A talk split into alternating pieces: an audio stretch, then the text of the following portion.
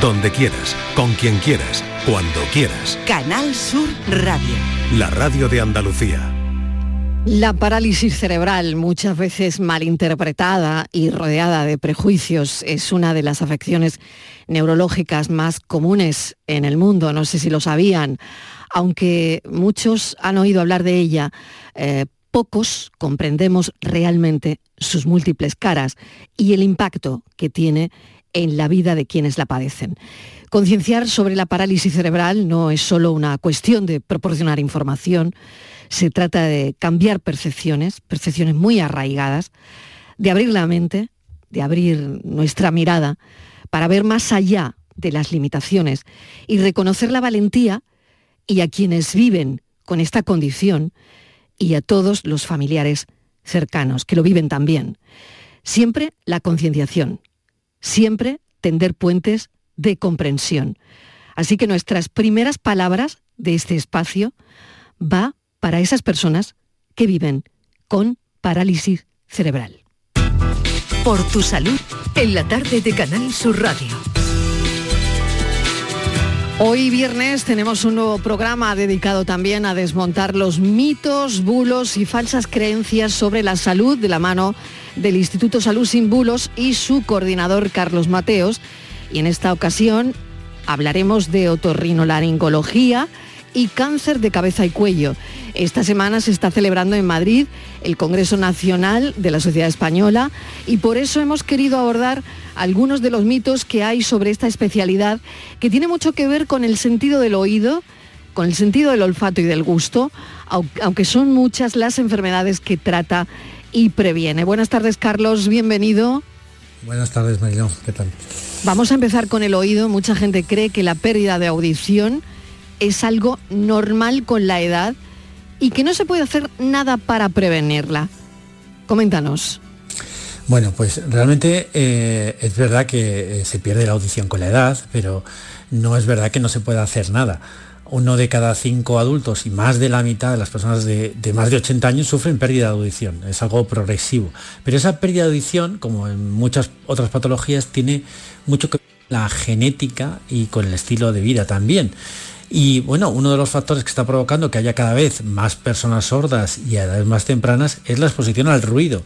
Sufrimos una agresión constante a nuestros tímpanos con el tráfico, en el trabajo, en muchas ocasiones, en los, a veces con los vecinos, eh, incluso, pero en muchas ocasiones es por propia elección. Música a alto volumen en auriculares y en discotecas.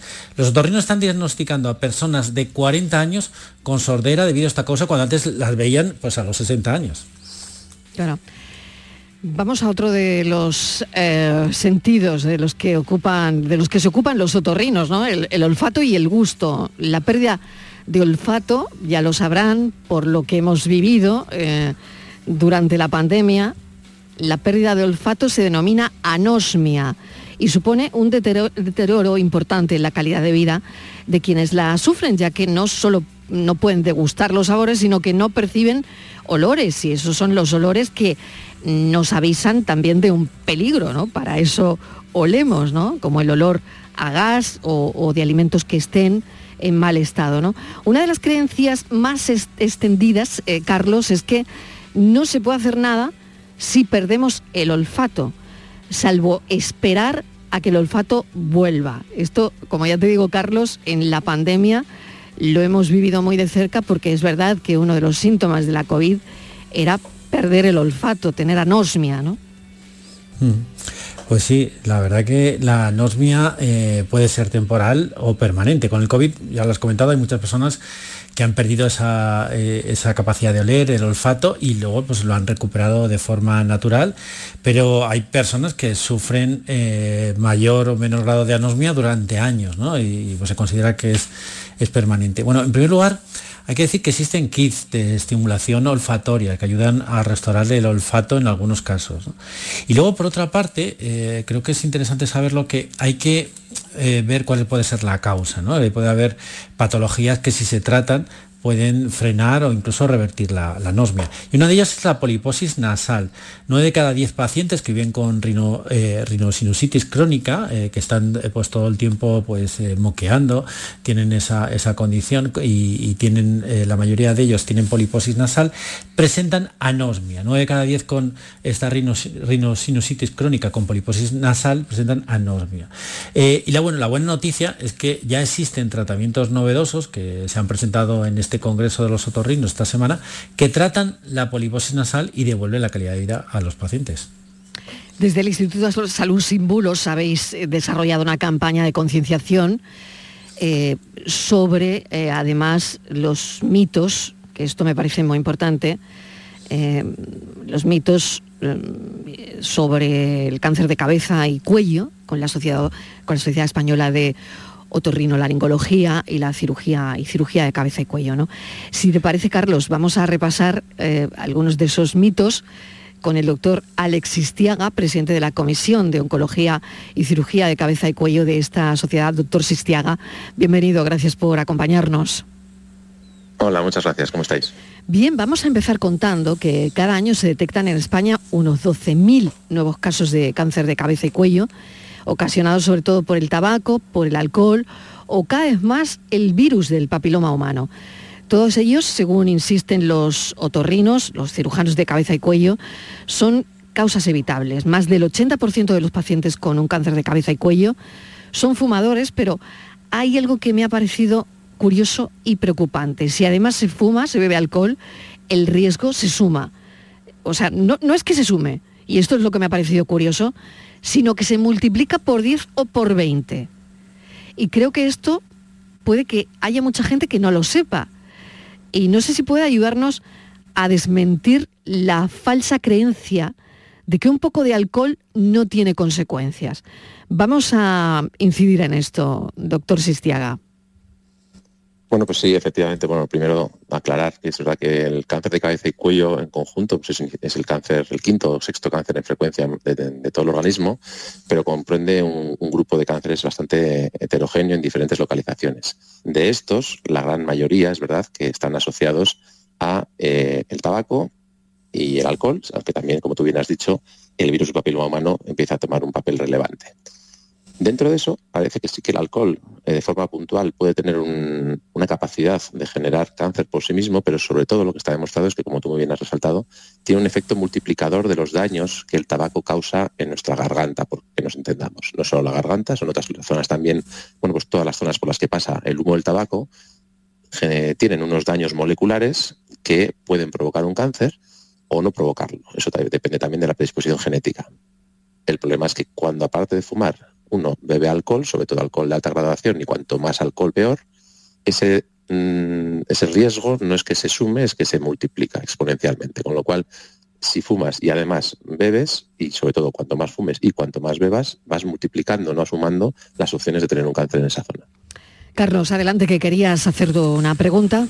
Sí, eh, bueno, pues esto también se ha estado mencionando, que es otra de las causas del, cáncer de cabeza y cuello que está aumentando, según advierten ustedes, es el papiloma debido al sexo oral. Es, curioso que teniendo eh, una vacuna para el papiloma hay muchas personas que aún dudan de su eficacia. ¿Qué les podemos decir?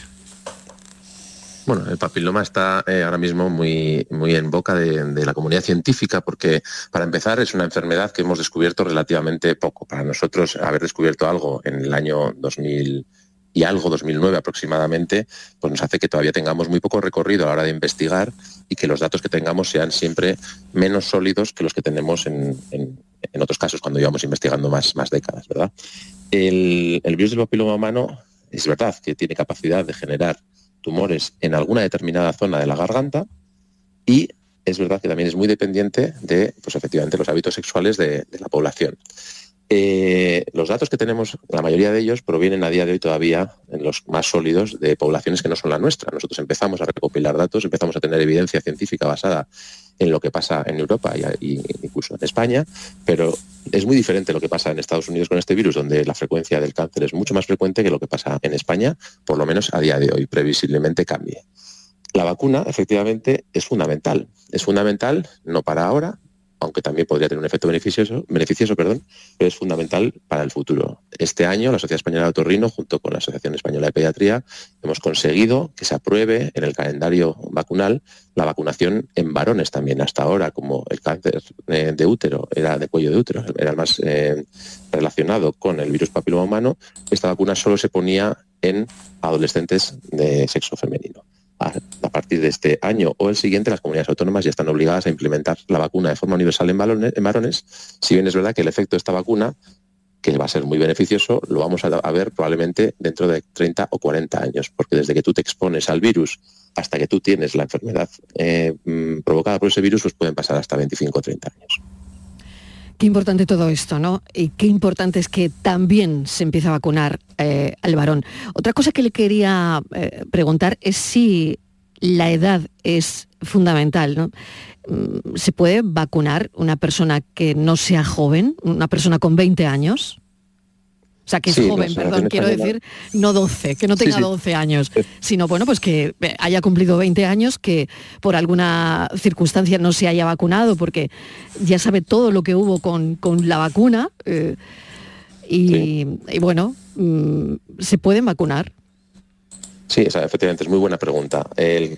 donde está más demostrado y donde más eficaz es la vacuna con, de largo es si uno se la pone antes del inicio de las relaciones sexuales, es decir, antes del inicio de la exposición al agente causal, que es el virus. No obstante, eh, parece también siempre con las eh, limitaciones que tiene la evidencia científica reciente, pero parece que está demostrado que da igual la edad o el momento de la vida en el que estés, el vacunarte es beneficioso no solo para ti, sino para tu pareja o para la población. Entonces, la única pega, efectivamente, es que al no estar dentro del calendario vacunal, esa vacuna no está de momento eh, contemplada por la seguridad social y uno tiene que costeársela. Y el precio, la verdad es que no lo sé. Pero sí que parece que es necesario o bueno, si uno quiere, ponérsela no solo a los 20 o a los 30, sino incluso a los 60 o a los 70 años. Qué importante es esto que acaba de decir. Bueno, pues todos conocemos la importancia de tener una buena higiene bucal, pero pocos saben que eso también tiene que ver con el cáncer de cabeza y cuello. ¿Cuál sería, doctor Sistiaga, esa relación? Bueno, efectivamente los dos agentes más importantes ya los hemos comentado, los tres, pero sí que está demostrado también que para el cáncer de cavidad oral en concreto, es decir, para el cáncer que sucede en la boca, en la parte más cercana a los dientes, el tener una buena adecuada higiene eh, bucal es necesario para bajar las posibilidades de que esto pase. La gente con mala higiene bucal tiene más bacterias en la boca, tiene más inflamación en la boca y esos procesos de exposición de largo plazo siempre, no son inmediatos, durante años o décadas a bacterias e inflamación, pueden generar un cáncer en, toda la zona que esté cerca de, la dentadura. Pues no se vaya, doctor, porque voy a hacer una pequeña pausa para la publicidad, nada, un segundo, y a la vuelta vamos, Carlos va a desmontar el mito del microondas. La tarde de Canal Sur Radio con Mariló Maldonado. Aquadeus, ahora más cerca de ti, procedente del manantial Sierra Nevada, un agua excepcional en sabor, de mineralización débil que nace en tu región. Aquadeus Sierra Nevada es ideal para hidratar a toda la familia y no olvides tirar tu botella al contenedor amarillo. Aquadeus, fuente de vida, ahora también en Andalucía. Canal Sur Radio. Si necesitas recuperarte de una operación de cadera, rodilla o cualquier otro proceso médico, en Vallesol podemos ayudarte. Contamos con profesionales que te ayudarán a recuperarte más rápido y todo ello sin desplazamientos innecesarios y por mucho menos de lo que imaginas. Infórmate en el 924 24 25 o en vallesol.es. Vallesol, te cuidamos diferente porque eres único. ¿Ya conoces las lavadoras Nevir? Lavadoras de hasta 12 kilos con motor inverter y etiqueta energética clase A. Porque Nevir siempre piensa en el ahorro de la factura de la luz. Con las lavadoras Nevir podrás esterilizar la ropa deportiva y disfrutar de su velocidad de centrifugado y sus tres modos de lavado rápido. Si no la tienes aún, ve ya por tu lavadora Nevir. Andalucía.cultura. Jornadas de pensamiento humanista. Un diálogo sobre valores y ética los días 4, 5 y 6 de octubre en el Museo de Artes y Costumbres Populares de Sevilla tendrán lugar las jornadas Polarizados, Política y Periodismo en la España actual, con Teodoro León Gros, Lucía Méndez, Daniel Gascón, Luis Miller, Ignacio Camacho, Fernando Vallespín y Juan Soto Ibars, entre otros. Entrada libre hasta completar aforo. Junta de Andalucía. Tu SAM cada día te lo pone más fácil. Recarga tus tarjetas por internet. Aprovecha la promoción y descubre el 3x2 de tu SAM. Para recargas de tarjetas multiviaje con o sin transbordo, pagas 10 euros y recargas 15. Consulta las condiciones de la promoción en tusam.es. Tu SAM, Ayuntamiento de Sevilla. La tarde de Canal Sur Radio con Mariló Maldonado. Repasando algunos mitos con eh, Salud sin bulos y Carlos que nos está acompañando y también el doctor Sistia Gavio. Hablaba hace un instante eh, del mito, Carlos, del microondas. Sí, pues la verdad que es un mito que tiene ya su historia, de que empezó el, mm. el microondas, se introdujo en nuestros hogares. Es verdad que se ha desmontado muchas veces, pero sigue apareciendo en redes sociales. el mito de que los microondas eh, pueden producir eh, cáncer de cabeza y cuello. Y de hecho hay mucha gente que, que se aleja del microondas porque creen que la radiación les pueda afectar. ¿Qué les podemos decir, doctor? Bueno, pues efectivamente no hay ninguna evidencia que, soporte eso. Sí que es verdad que los médicos tenemos que ser siempre muy prudentes porque lo que hoy es verdad, mañana puede ser mentira y viceversa en ambos eh, sentidos, pero la verdad es que las radiaciones no ionizantes que emite un microondas en principio no deberían tener ni tienen que se sepa ninguna relación con ningún tipo de cáncer hasta donde la ciencia eh, puede afirmar. Pues no hay ninguna relación hasta donde la ciencia lo puede afirmar. Así de claro. Eh, esto me recuerda que lo de la radiación de los móviles también, mucha gente se separa del móvil para hablar porque teme que le irradie la cabeza, empiezan a mm, pensar, bueno, lo de tumores cerebrales que están relacionados con el móvil. ¿Hay alguna relación entre un teléfono móvil y un proceso oncológico, un, un cáncer? Bueno, pues de nuevo, recalcar primero que los tumores de, cerebro no, competen a mi especialidad, son parte de la especialidad de neurocirugía, pero igualmente yo creo que puedo afirmar eh, con mucha tranquilidad que las radiaciones del teléfono también no, ionizantes, pues no están relacionadas con, ningún tipo de cáncer. Yo creo que la gente que está ahora mismo en su casa, con, escuchándonos con el móvil y los cascos, haciendo pesas en un gimnasio, por ejemplo, pues estar tranquila que no, eso no le va a dar ningún riesgo a su salud. Pues importante también, Carlos, adelante. Sí, bueno, también relacionado con esto, también hay eh, muchos dispositivos, los hemos visto en, yo los he visto en, ferias, los he visto anunciados en internet, eh, que si pegatinas imantadas o aparatos complejos que supuestamente evitan que los, los móviles no se irradien en la cabeza y nos provoquen cáncer. Entonces, todo esto eh, son una estafa.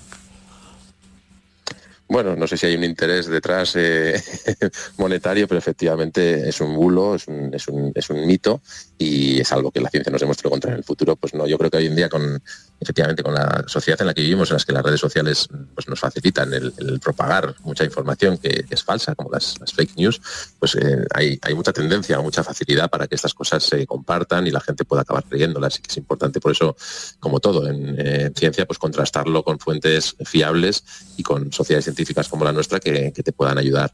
Eh, nuestra intención siempre es pues, estar disponibles o, o, visibles de cara al paciente para que puedan contrastar la información y quedarse tranquilos. Lo mismo podemos decir del wifi, ¿no? Em, lo hemos visto también en redes sociales a gente advirtiendo del peligro del wifi. Em, imagino que también algo sin fundamento, ¿no? Porque si lo es todo lo demás, puede que esto también lo sea, ¿no? Yo solo te puedo decir que ahora mismo estoy conectado al wifi de donde estoy. y ahí pasamos la vida, ¿no? espero que no estaré respondiéndome a mí mismo a ningún riesgo siendo especialista en la materia, porque sería muy estúpido por mi parte. Carlos, adelante. Pues sí, eh, curiosamente de algo que sí que em, deberíamos preocuparnos como una causa del cáncer de cabeza y cuello, y la verdad que no se habla tanto, es la contaminación. Doctora, a ver si nos puedes explicar un poco en cómo influye la contaminación y si hay alguna diferencia entre vivir en una ciudad y en una zona eh, más rural. Bueno, pues de nuevo, sin, intención ni, sin, que sea alarmista, eh, repetir ¿no? que realmente el cáncer de cabeza y cuello es muy raro que, lo sufras si no eres un gran fumador y bebedor. Eh, puedes tener mala suerte y tener un cáncer asociado al virus papiloma humano y es muy raro que algo más te dé un cáncer de cabeza y cuello. dicho esto, es verdad que la contaminación, la, exposición a, la contaminación ambiental, la exposición a determinadas sustancias químicas, eh, la exposición a determinados materiales como el asbesto o como el polvo de madera, pueden generar una irritación crónica, una inflamación en la, en la vía aerodigestiva, que es donde respiramos y tragamos, y generar un cáncer derivado de ello. Pues en este congreso que mm, ha habido recientemente mm, de los otorrinolaringólogos y cirujanos de cabeza y cuello, también han hablado de temas como el de las rinoplastias. Han advertido sobre esas rinoplastias low cost que a veces en otros países mm, no solo se tiene en cuenta la, bueno, que se tiene en cuenta la estética, pero no los aspectos funcionales, que te pueden dejar, grosso modo, una nariz muy bonita, pero que luego aquello por dentro esté reguleras, regular, ¿no? ¿Qué consecuencias puede tener someterse a este tipo de intervenciones sin, eh, sin seguridad, ¿no? Creo que hemos perdido a Alex. Eh, Madrid se está celebrando hasta, el domingo. Sí, Alex, que te habíamos perdido. ah, sí, ¿me oís? Sí, ahora, ahora perfectamente. Ahora, ahora. Nada, deciros que estamos de pleno inmersos en nuestro Congreso Nacional eh, hasta el domingo en, Madrid, de, la Sociedad Española de Otorrinolaringología y Cirugía de Cabeza y Cuello. Y efectivamente, bueno, el término low cost es una forma de describir una realidad, no sé si es el más exacto, porque al final no es tanto sobre cuánto te pueden cobrar por, una, por un procedimiento quirúrgico, eso depende de, la oferta y la demanda, ¿verdad?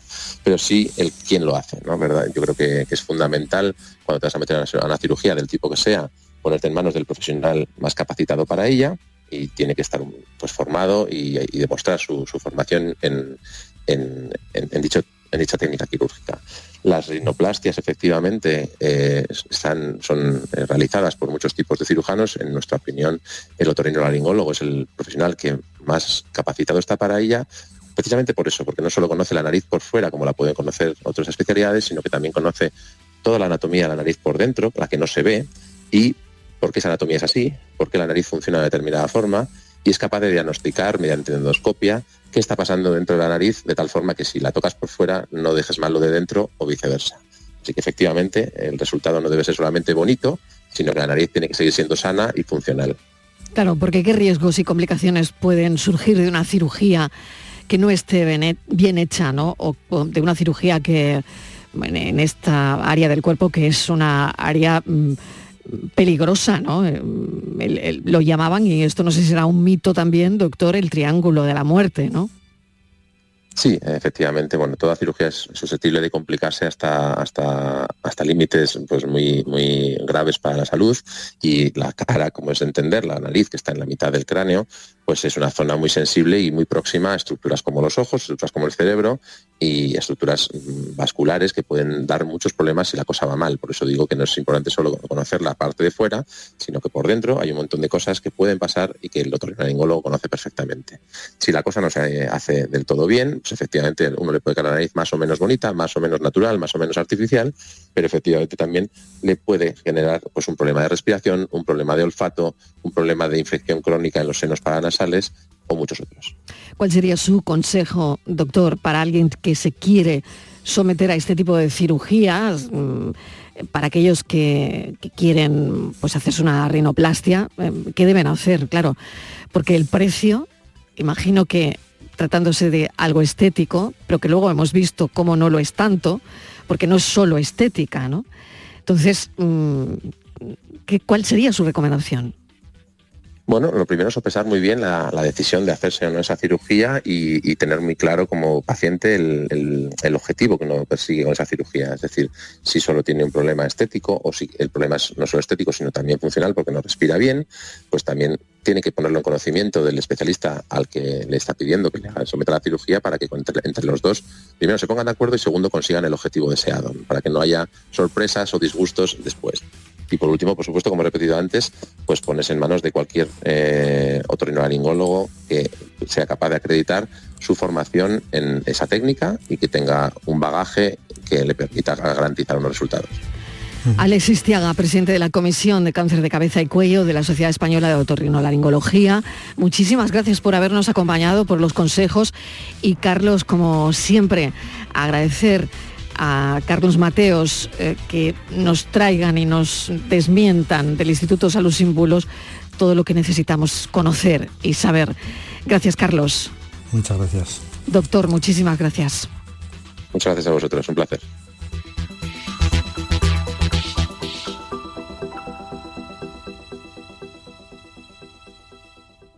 En toda Andalucía, Canal Sur Radio. La radio de Andalucía. La tarde de Canal Sur Radio con Mariló Maldonado. Casi las seis y media de la tarde, tiempo ahora para hablarles de turismo y contarles, como cada viernes, alguna escapada, alguna experiencia que nos permita seguir conociendo nuestra tierra a fondo. Hoy nuestro compañero Eduardo Ramos nos va a llevar hasta el oriente andaluz, en concreto hasta la localidad almeriense de Tabernas, donde se celebra un festival de cine western. Eduardo, ¿qué tal? Bienvenido, ¿cómo estás? Adelante. Muy buena Mariló, vamos a irnos hasta el Almería Western Film Festival que es como se llama este evento cinematográfico, donde junto con la proyección de películas o de cortometrajes con temáticas de películas del oeste, también es una opción única para poder seguir conociendo el municipio de Tabernas como escenario natural de las grabaciones de este tipo de cine. Y mucho más que hay en este municipio. Ahora mismo lo contamos. En Canal Sur Radio y Radio Andalucía Información, Destino Andalucía, con Eduardo Ramos. Conoce Andalucía, descubre nuestra tierra. Esta semana en Destino Andalucía vamos a contarles distintas propuestas que nos invitan a seguir descubriendo rincones y experiencias únicas de nuestras ocho provincias. ¿Han estado alguna vez en tabernas? ¿Conocen esta localidad almeriense y su entorno único? Nos vamos hasta el epicentro de las grabaciones de películas western desde hace muchísimos años, donde en breve comienza un festival de cine del oeste que nos va a permitir disfrutar del cine, pero también de un entorno único. En Canal Sur Radio y Radio Andalucía Información, Destino Andalucía.